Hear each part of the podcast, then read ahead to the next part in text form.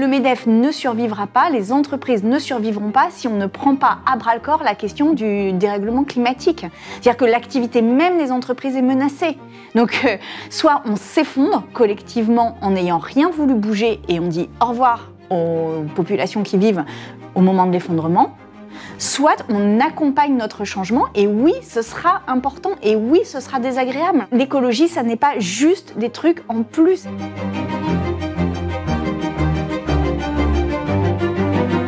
Créé la surprise lors de la primaire des écologistes ce dimanche en accédant au deuxième tour et en récoltant plus de 25% des voix. Considérée comme radicale, elle se revendique écoféministe et fait beaucoup parler d'elle ces derniers jours. Aujourd'hui, j'accueille Sandrine Rousseau dans un entretien spécial primaire des Verts. Sandrine Rousseau, bonjour. Bonjour. Vous êtes vice-présidente de l'Université de Lille, docteur en économie industrielle, maîtresse de conférences en sciences économiques et aujourd'hui, vous êtes candidate à l'élection présidentielle. Alors on prévient tout de suite notre audience qu'aujourd'hui, on va surtout parler d'économie parce que vous avez déjà été largement sollicité sur les autres thématiques dans d'autres médias. Alors notre objectif aujourd'hui, c'est que les spectateurs de Blast puissent avoir une idée assez claire des transformations économiques que vous proposez. Euh, dans un souci d'équité, nous avons bien entendu lancé la même invitation euh, à Yannick Jadot, qui pourra aussi venir sur le plateau de Blast expliquer exposer sa vision de l'économie et de l'écologie. Et alors vous, vous le répétez partout, vous êtes candidate à l'élection présidentielle et pourtant, dans la majorité des médias, une très grande partie des observateurs continuent à vous considérer et à vous qualifier comme la candidate de la radicalité face au réalisme de, de votre adversaire. Alors allons tout de suite dans le vif du sujet. Est-ce que vous vous sentez prête à gouverner? Et en ce qui concerne l'économie, est-ce que vous avez déjà un programme économique?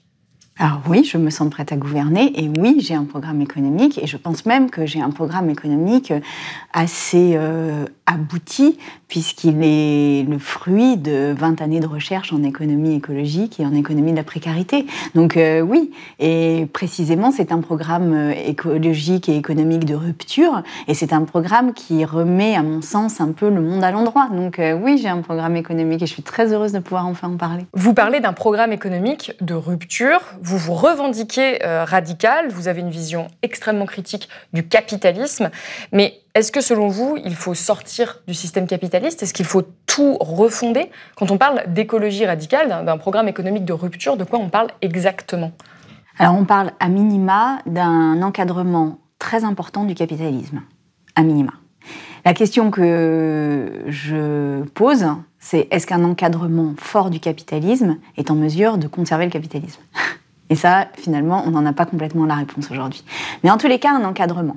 Pourquoi? Parce que euh, le capitalisme, c'est quelque chose d'assez simple en fait. Hein. C'est l'organisation d'un système économique pour générer du profit, du profit individuel, qui éventuellement est redistribué pour faire de la redistribution de richesses, euh, des écoles, des autoroutes et, et des allocations. Mais globalement, quand même, l'objet de cela, c'est de faire du profit et du profit privé. C'est ça l'objet même du capitalisme. Alors, euh, souvent, on me dit, ouais, mais le communisme a été aussi destructeur de l'environnement. C'est vrai. C'est vrai.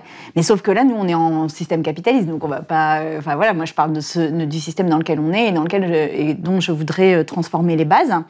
Et donc, aujourd'hui, ce profit privé se fonde sur une exploitation intensive de la nature et j'ai envie de dire une exploitation intensive du travail. Et les deux nous rendent malades. Les deux nous mettent en danger. C'est-à-dire que cette exploitation intensive de la nature conduit au réchauffement climatique, conduit aux émissions de gaz à effet de serre, et l'exploitation intensive des humains conduit euh, à des maladies professionnelles, euh, à la pauvreté laborieuse, à euh, des corps qui sont usés. Et donc la question qui nous est posée, en fait, c'est une question un peu de civilisation, c'est doit-on continuer à être dans cette civilisation du profit et du travail, ou doit-on bifurquer vers une civilisation du respect et, euh, et du partage. Et quand on parle de capitalisme, il n'y a pas de partage. Il y a éventuellement de la redistribution, mais il n'y a pas de partage. Mais alors le constat que vous faites sur l'exploitation des ressources naturelles, sur l'exploitation des humains, votre adversaire Yannick Jadot, il fait aussi ce constat. Qu'est-ce qui vous distingue sur le plan économique de Yannick Jadot?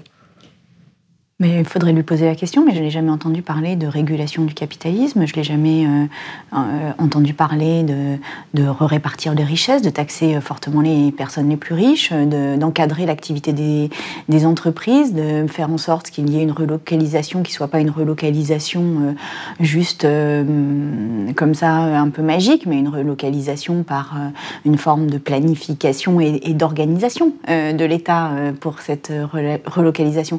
Donc en fait, l'encadrement, euh, c'est une volonté de l'État. C'était le, fait de remettre l'État social et écologique au cœur du système économique, de faire en sorte que ce soit l'État qui soit garant du bien commun et non pas garant des intérêts privés. Et en fait, on a eu une dérive ces 20 dernières années avec le libéralisme.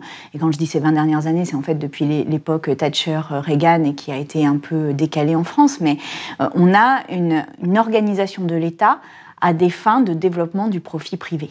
Et c'est comme ça qu'on a eu une diminution massive de l'impôt sur les sociétés, c'est comme ça qu'on a eu une diminution massive des cotisations sociales sur les bas salaires, c'est comme ça aussi qu'on a un appui à des politiques publiques d'emploi qui sont des emplois de mauvaise qualité. Je pense par exemple au travail à domicile, je pense et, à l'ubérisation de l'économie, à tout ça. Et donc euh, aujourd'hui, on doit se poser la question collectivement de savoir à quoi sert l'État dans le système économique. À quoi sert l'intervention de l'État? Et ce que je revendique, c'est que ça sert à protéger la planète et à encadrer euh, le profit privé, puisqu'en fait, il n'y a pas de profit privé sans euh, solidarité et sans une construction collective. Voilà. Mais pour ceux qui vont aller voter euh, dimanche prochain, est-ce que cette conception de l'État, de l'État social que vous revendiquez n'est pas partagée par votre adversaire Yannick Jadot? Il faut lui poser la question à lui. Moi, je n'ai pas entendu parler de ça. Donc c'est tout. Pour vous, lui, il ne remet pas en cause le système capitaliste Moi, je, ne veux pas euh, commenter ce qu'il euh, ce qu'il dit. Moi, je vous dis juste que mon projet à moi, c'est de diminuer le temps de travail, c'est de faire un revenu d'existence, c'est de relocaliser, c'est de mettre une forme de protectionnisme qui protège les entreprises euh, nationales, c'est de limiter l'accès aux ressources naturelles, c'est de mettre un prix du carbone extrêmement élevé. Voilà. Je veux dire, mes propositions, elles sont sur la table. Après, euh, voyons si elles sont partagées. En tous les cas, sur par exemple sur le prix du carbone, qui pour moi est, un, est quelque chose d'absolument indispensable aujourd'hui, parce que le carbone est ce qui nous met le plus en danger. Et donc, euh, si on ne taxe pas le carbone, eh bien, on ne peut pas euh, diminuer les émissions de gaz à effet de serre de manière suffisante pour éviter la catastrophe. Donc ça, pour moi, c'est au cœur du sujet. C'est pas quelque chose de facile à tenir, ce sera pas évident à mettre en place, mais il nous faut le tenir. Aujourd'hui, je n'ai entendu aucun candidat à la primaire, ni au premier tour, ni au second tour, parler de cela. Une autre candidate, en tout cas, qui prônait un changement économique assez euh, drastique, c'était Delphine Bateau. Mais pas de prix du carbone, par exemple. Qui a, mais qui a beaucoup parlé euh, de décroissance, mhm. c'est-à-dire de ne plus fonder la réussite de l'économie sur euh, la croissance du PIB, du produit intérieur brut. Vous, vous semblez éviter le terme de décroissance. Est-ce que vous êtes décroissante?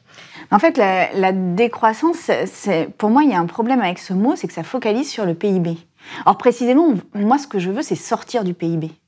C'est-à-dire faire en sorte que ça ne soit pas à l'aune du PIB que l'on mette en place toutes les politiques publiques que l'on met en place euh, comme on l'a fait ces dernières années.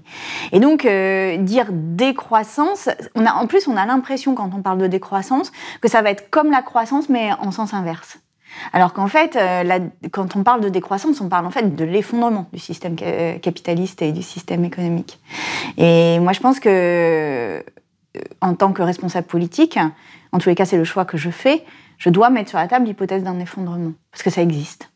Oui, il y a un risque d'effondrement de notre société, de notre système un économique. Un effondrement lié euh, à un réchauffement climatique qui ne serait plus sous contrôle qui ne l'est déjà plus hein, d'ailleurs, euh, on le voit cet été avec euh, l'ensemble des catastrophes, mais qui pourrait euh, s'amplifier et avec ce qu'on appelle des effets en chaîne dont on ne mesure pas complètement l'ampleur ni les conséquences. C'est pas évidemment l'hypothèse que je privilégie. Je pense qu'il y a une autre hypothèse qui est que si on arrive à encadrer très fortement les activités économiques et à réformer notre système économique, alors on peut continuer sur une route qui soit une route différente de celle que l'on a aujourd'hui, qui ne soit pas sur une accumulation de biens, qui soit sur un partage, sur une diminution de la quantité de biens, etc.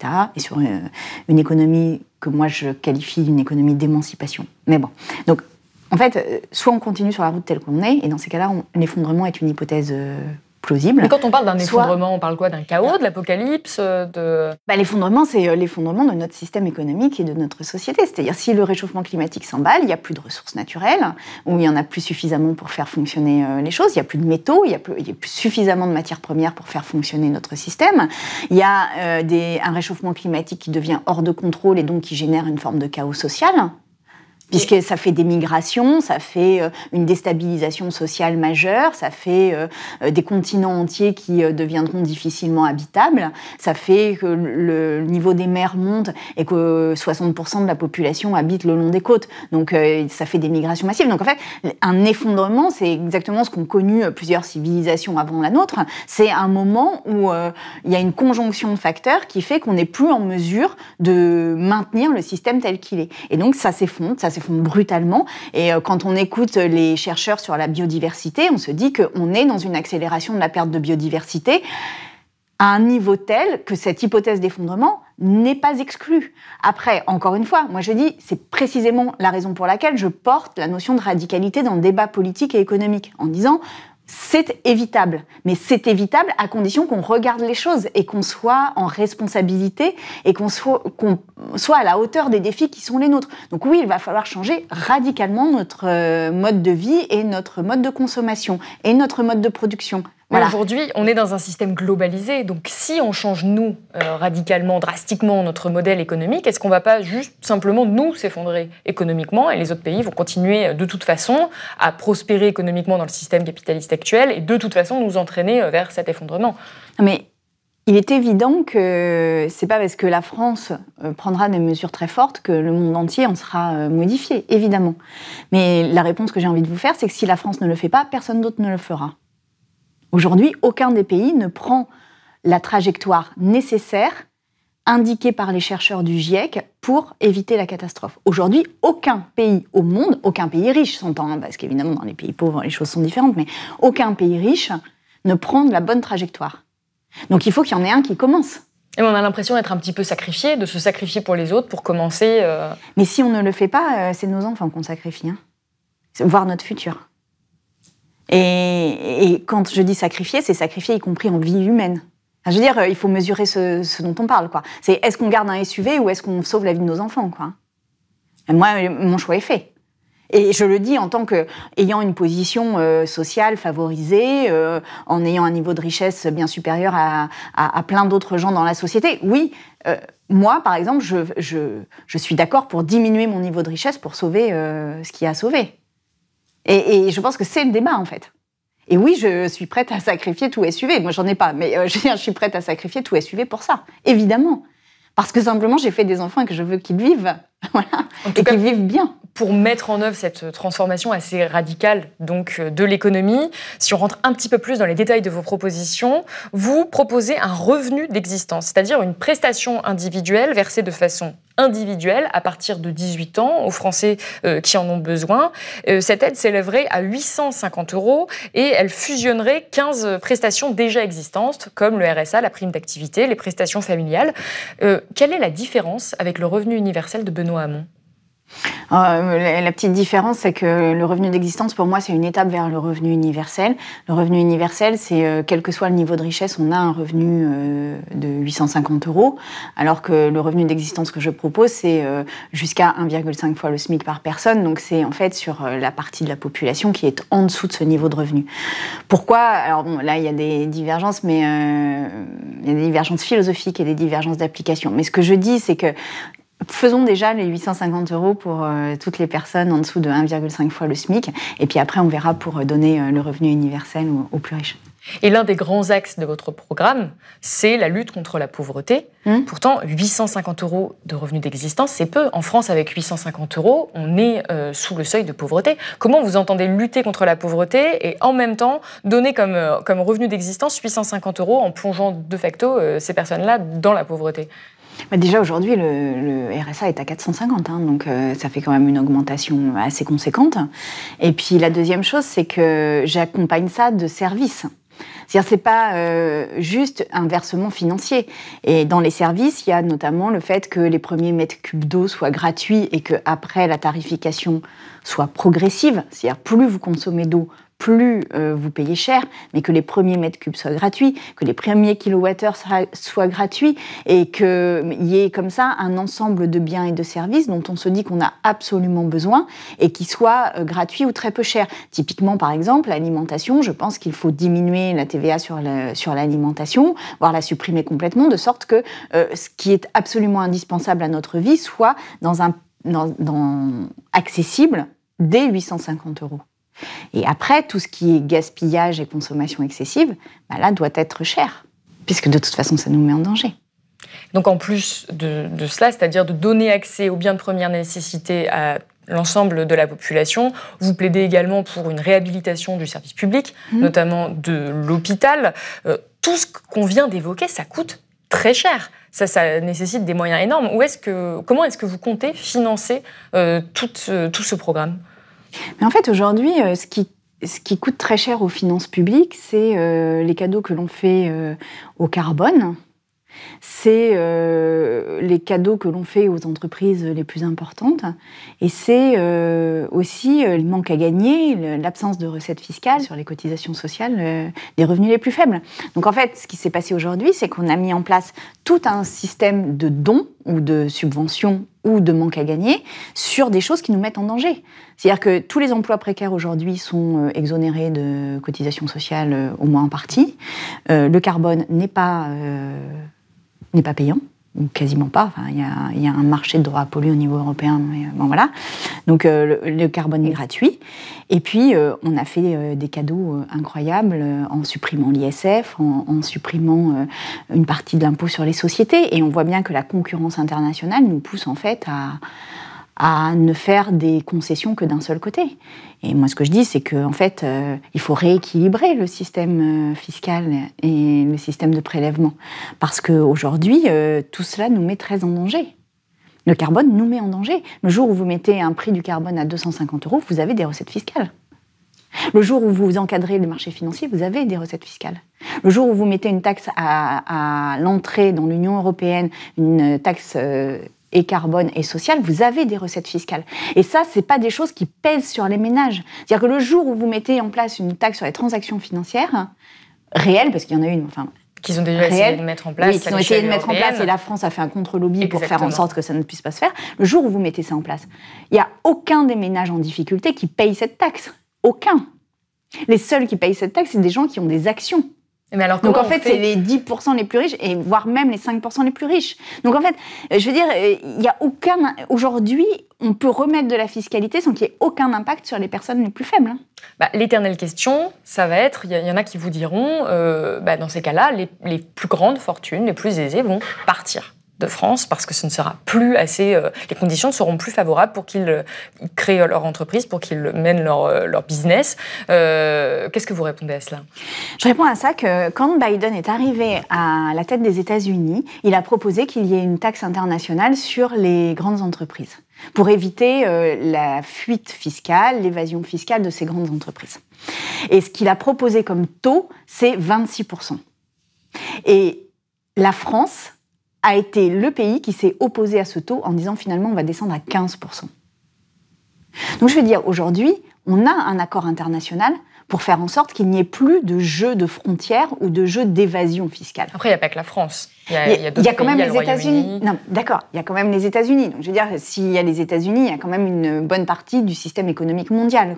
Donc, ce que je veux dire, c'est que aujourd'hui, on ne s'appuie pas sur les forces en présence pour augmenter la, pression sur les personnes qui veulent profiter du système.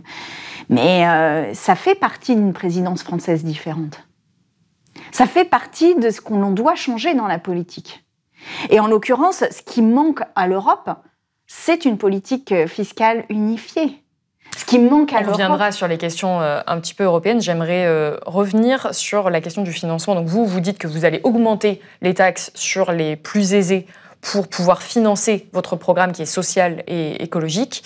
Euh, qu'est-ce que vous... Mais aussi sur des objets qui ne sont pas aujourd'hui fiscalisés. Comme le carbone. Quelle est votre position par rapport à la dette publique? Est-ce que, selon vous, la dette publique est un problème? Et est-ce que vous comptez augmenter la dette publique si vous arriviez au pouvoir? Alors la dette, c'est un sujet politique. Aujourd'hui, quand vous avez des dépenses publiques, vous avez deux manières de le financer. Soit vous le financez par la dette, soit vous le financez par l'impôt. Si vous, financez vos dépenses publiques par la dette, alors vous émettez des titres de dette sur les marchés financiers. Ça veut dire que ceux qui achètent ces titres de dette sont les personnes les plus aisées dans la société, qui en fait tirent du profit, c'est-à-dire tirent des bénéfices de l'achat de cette dette. Fondamentalement, le, le principe de philosophie économique autour de la dette, c'est celui-ci. C'est comment vous financez les dépenses publiques? Et moi, ce que je vous dis, c'est qu'aujourd'hui, on a trop recouru à la dette. Donc, on n'augmente plus la dette publique. C'est pour ça qu'il faut aller vers, vers d'autres modalités de financement. Et comment vous faites face euh, aux chefs euh, d'entreprise, euh, aux MEDEF, qui vont vous dire que ça va mettre leurs entreprises dans la faillite, en difficulté, et qui ne peuvent pas se payer ces, taxes? Vous les imposez quand même? Moi, je, je, dis aux MEDEF que de toute façon, il nous faut transformer notre système économique. Enfin, je veux dire, il nous le faut on n'a pas le choix en fait. Et c'est vraiment, euh, c'est peut-être ça qu'il faut comprendre, c'est qu'aujourd'hui, euh, évidemment qu'il y aura des résistances dans la société, évidemment que le Medef sera pas extrêmement heureux des positions que je prendrai en économie, mais on n'a pas le choix, pas plus le Medef que nous. Le MEDEF ne survivra pas, les entreprises ne survivront pas si on ne prend pas à bras le corps la question du, dérèglement climatique. C'est-à-dire que l'activité même des entreprises est menacée. Donc, euh, soit on s'effondre collectivement en n'ayant rien voulu bouger et on dit au revoir aux populations qui vivent au moment de l'effondrement, soit on accompagne notre changement et oui, ce sera important et oui, ce sera désagréable. Et oui, ça le sera.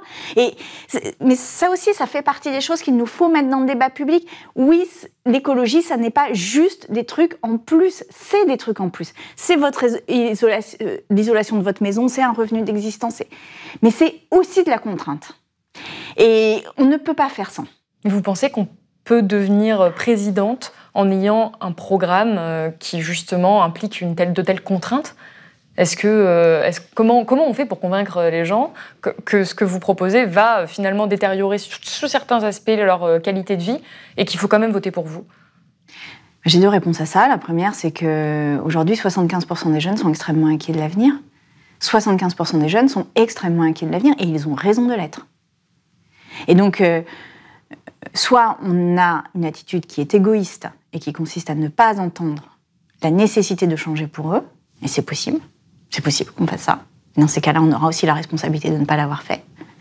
Et la deuxième chose que je voudrais dire, c'est que, accompagnant ça, il y a aussi des propositions dans mon programme de type réduction du temps de travail, pour retrouver aussi le sens d'une vie hors travail, pour retrouver le sens d'une vie, euh, certes plus sobre, mais d'une vie plus heureuse d'une vie où il y a plus de liens sociaux, d'une vie où euh, aller à l'école, ça n'est pas y aller avec la boule au ventre.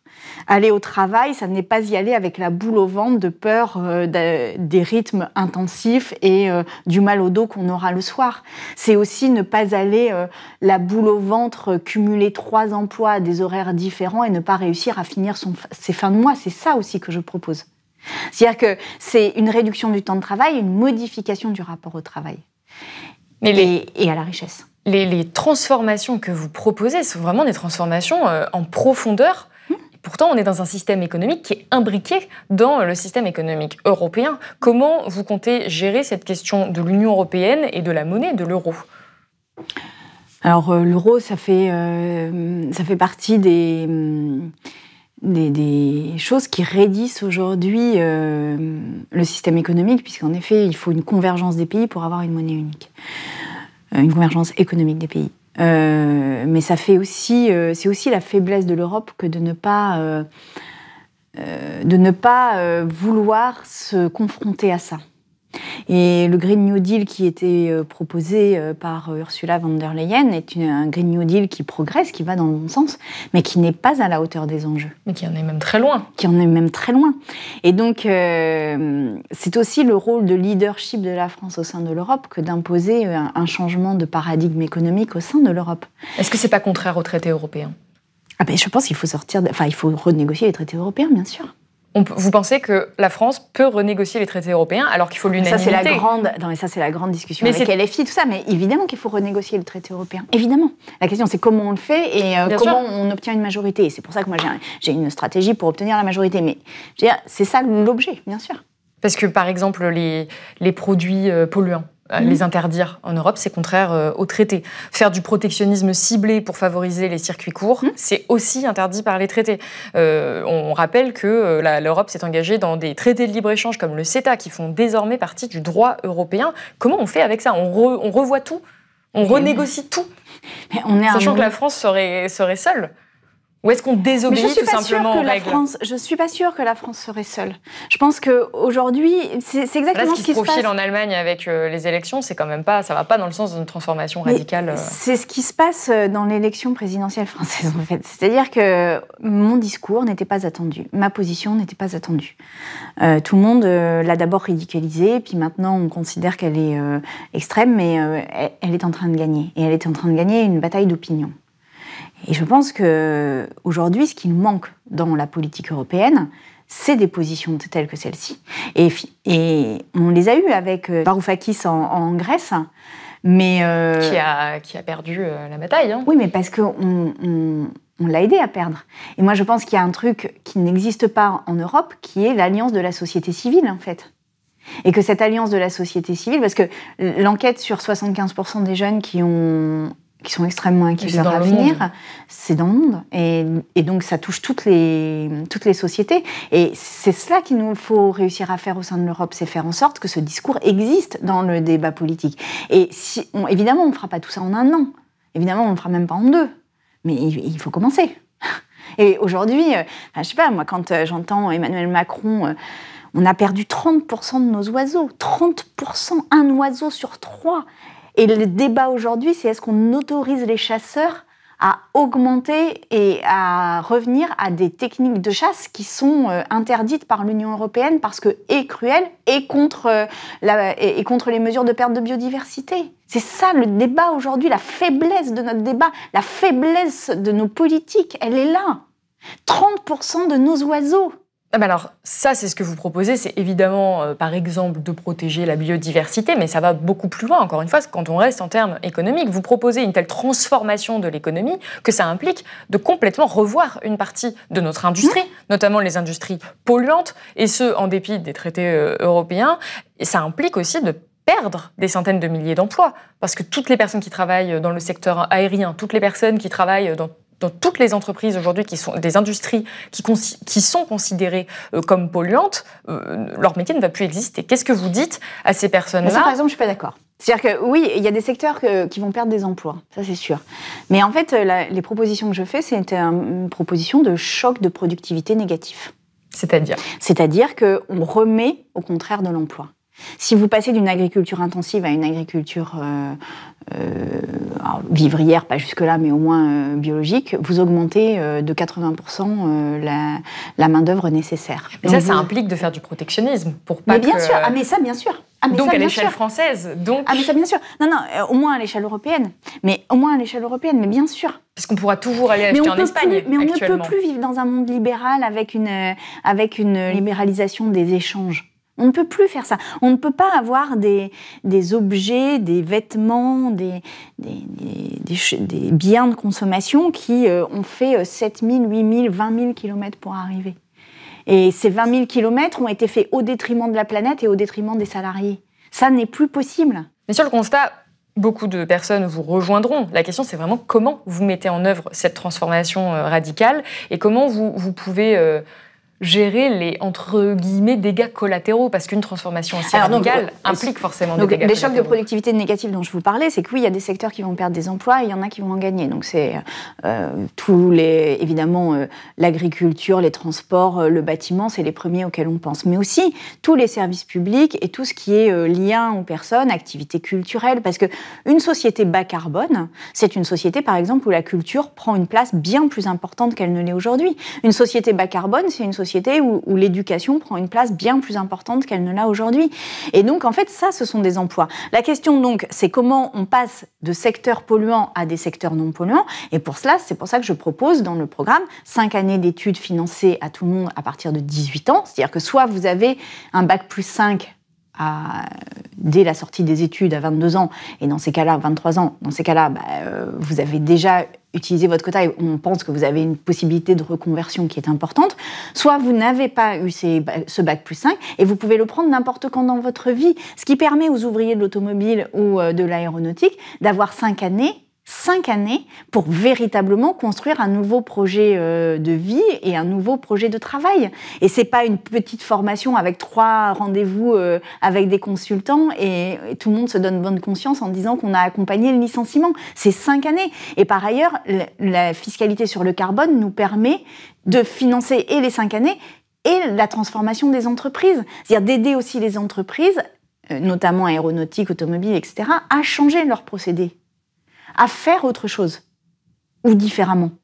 Et donc, c'est en cela que la radicalité, elle nous permet d'accompagner complètement le système. C'est-à-dire que, oui, j'entends les réticences sur euh, une réforme de la fiscalité. Mais ce que je vous dis, c'est que ça va permettre de nous protéger, en fait, ça. Ça va permettre de nous protéger. Et que si on n'a pas le courage de porter ça, eh bien alors on laisse l'économie libérale se transformer toute seule. Mais dans ces cas-là, ça veut dire qu'il y a des licenciements secs, ça veut dire qu'il y a des entreprises qui ferment de manière sauvage, ça veut dire qu'il y a des bassins d'emploi complets qui seront, euh, qui seront délaissés et voire complètement abandonnés. Et moi, je ne veux pas de ça. Je veux au contraire un, État qui accompagne. Et si cet État accompagne, ça veut dire qu'il faut accepter le pendant de cela. Et le pendant de cela, c'est une réforme de la fiscalité. Et encore une fois, pas sur les ménages les plus pauvres. Bah, la réforme de la fiscalité que vous proposez, elle est profonde. L'ensemble de votre programme économique et écologique, ça touche vraiment à quasiment tous les domaines. Vous le dites, il y a urgence. Vous, vous voulez mettre tout cela en place le plus rapidement possible. Comment est-ce que ça peut être compatible avec la vision très démocratique que vous proposez, qu'on peut lire sur votre site? Vous dites qu'il faut remettre le peuple à l'Élysée. Comment on arrive à faire passer autant de mesures qui vont susciter une énorme opposition tout en étant euh, euh, démocratique Mais ça, moi, je pense tout le contraire. Je pense que précisément, euh, si vous donnez le pouvoir au territoire, aux populations, ça va se faire. Parce Donc en décentralisant. vous voulez décentraliser. Moi qui fais le tour de la France, il y a énormément de gens qui déjà s'organisent, qui déjà font les choses et donc leur donner le un agenda à l'échelle nationale. C'est dans ça que l'État doit être stratège, c'est-à-dire que l'État doit dire ben voilà quels sont euh, les objectifs à remplir, euh, voilà euh, les, les moyens d'accompagnement qu'on vous donne, etc. Mais partout sur le territoire, les gens s'organisent, partout. Et, après le Covid, encore plus et de manière encore plus rapide qu'avant le Covid. Combien de personnes ont changé de lieu d'habitation? Combien de personnes pensent à changer de travail? Combien de personnes commencent à s'organiser pour faire des crèches associatives, pour faire des coopératives énergétiques, pour faire des, associations de liens, d'innovation sociale, de, développement de, l'activité dans, la ruralité et qui ne soit pas une activité dégradée, mais qui soit au contraire une activité émancipatrice. Tout ça existe. Au contraire, il faut laisser la démocratie, parce que c'est comme ça qu'on y arrivera. Au contraire. Mais alors comment vous faites par exemple si vous êtes élue présidente mais que vous n'avez pas la majorité à l'Assemblée nationale? Vous gouvernez en 49-3 euh, pour faire passer toutes ces mesures? Mais euh, déjà step by step, hein, c'est-à-dire que je vais déjà passer le deuxième tour de la primaire et puis la présidentielle, puis après les législatives, mais j'aurai la majorité à l'Assemblée nationale. Si par exemple le Conseil constitutionnel censure certaines de vos lois qui sont euh, contraires au droit européen, par exemple Eh bien, on, on, mènera la bataille. On mènera cette bataille. Parce que, encore une fois, on la mène pas au nom d'intérêts économiques, on la mène au nom du bien commun. Et euh, quand je vois, par exemple, le combat euh, incroyable qu'ont mené les femmes de ménage de l'Ibis de Batignolles, quand je vois ces femmes, quand je vois la discrimination dont elles ont été l'objet, quand je vois la dureté de leurs conditions de travail, quand je vois la dureté du combat qu'elles ont mené, je me dis, elles, elles savent ce que c'est l'écologie. Elles le savent. Parce que la résistance qu'elles ont mis en place, l'organisation qu'elles ont mis en place, sans aucun moyen, c'est-à-dire depuis euh, ce qui est considéré comme le plus bas de l'échelle. Et ce qu'elles ont obtenu, elles savent faire de l'écologie, ces femmes-là. Et je pense que des femmes de ménage de l'Ibis de Batignolles, il y en a partout. Il y en a partout. Je suis allée à Marseille voir les salariés d'un McDo dans les quartiers nord qui ont repris le McDo et qui organisent la solidarité dans le quartier à partir de ce McDo. Eux, ils savent ce que c'est l'écologie. Et ils le savent bien mieux que nos gouvernants aujourd'hui. Donc je veux dire, au contraire, c'est la démocratie qui nous permettra de nous en sortir. Et pour terminer, j'aimerais euh, vous poser une question un petit peu plus politique que les questions économiques. On en parlait euh, juste avant hors antenne. Euh, toutes les questions qui vous ont été posées, souvent, c'était autour de la laïcité, du féminisme, de l'antiracisme, qui sont au cœur également de vos luttes. Vous parlez d'écoféminisme, vous le revendiquez vous-même. Euh, est-ce que vous n'avez pas la sensation de tomber un petit peu dans ce piège médiatique où on ne, vous parle plus que de cela, on ne vous parle plus euh, d'économie Et euh, est-ce que vous n'avez pas peur que ce qui a marché avec des militants de la primaire écologiste ne fonctionne pas à l'échelle nationale? On peut peut-être me reconnaître le fait d'avoir mis à l'agenda politique et en haut de cet agenda la question de l'antiracisme.